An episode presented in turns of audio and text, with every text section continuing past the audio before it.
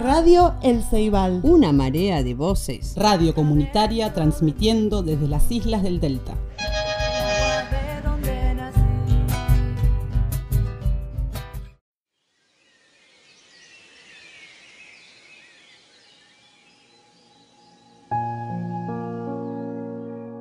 Miren cómo sonaba allá, en mi barrio agreste, este nombre caído de los mares lejanos. Todi de Usán, un chico alimentado a lirios, una flor de su madre que soñaba otra vida. Supe que no querían que jugara conmigo, porque yo era la forma del pánico y el hambre y la más descarada miseria por el mundo. Pero Todi, esa gracia hecha de mimbre y aire, vivía hipnotizado por mi gran aventura. Cuando huía del ojo celoso de su madre, se acercaba a mi sombra con cierto desenfado.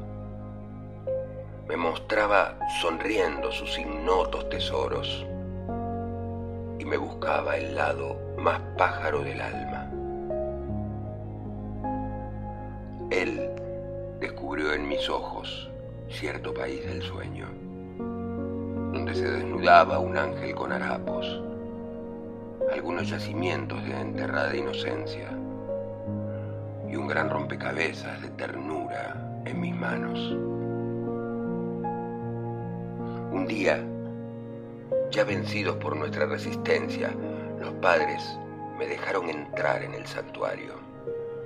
Nos sirvieron un río de leche y medialunas y yo lo deslumbré dibujando caballos.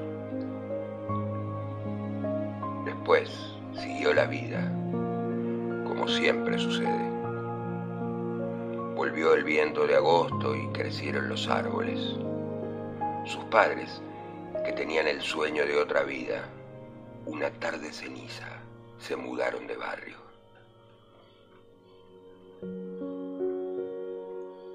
Yo olvidé al canillita en un cruce de esquinas. Entré al jornal violento del vino y los obrajes. Vestí los portentosos pantalones del viento y descubrí mi oficio de fábula y guitarra. Todi se llama Alfredo de Usán. Vive en Mendoza. Casó con otro mimbre hace muchos veranos.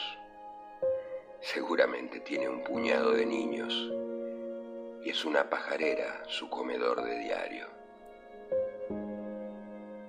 ¿Acaso un año de estos, cuando vuelva al oeste, llame a su puerta clara y despierte sus pájaros? Solo porque un amigo es la vida dos veces.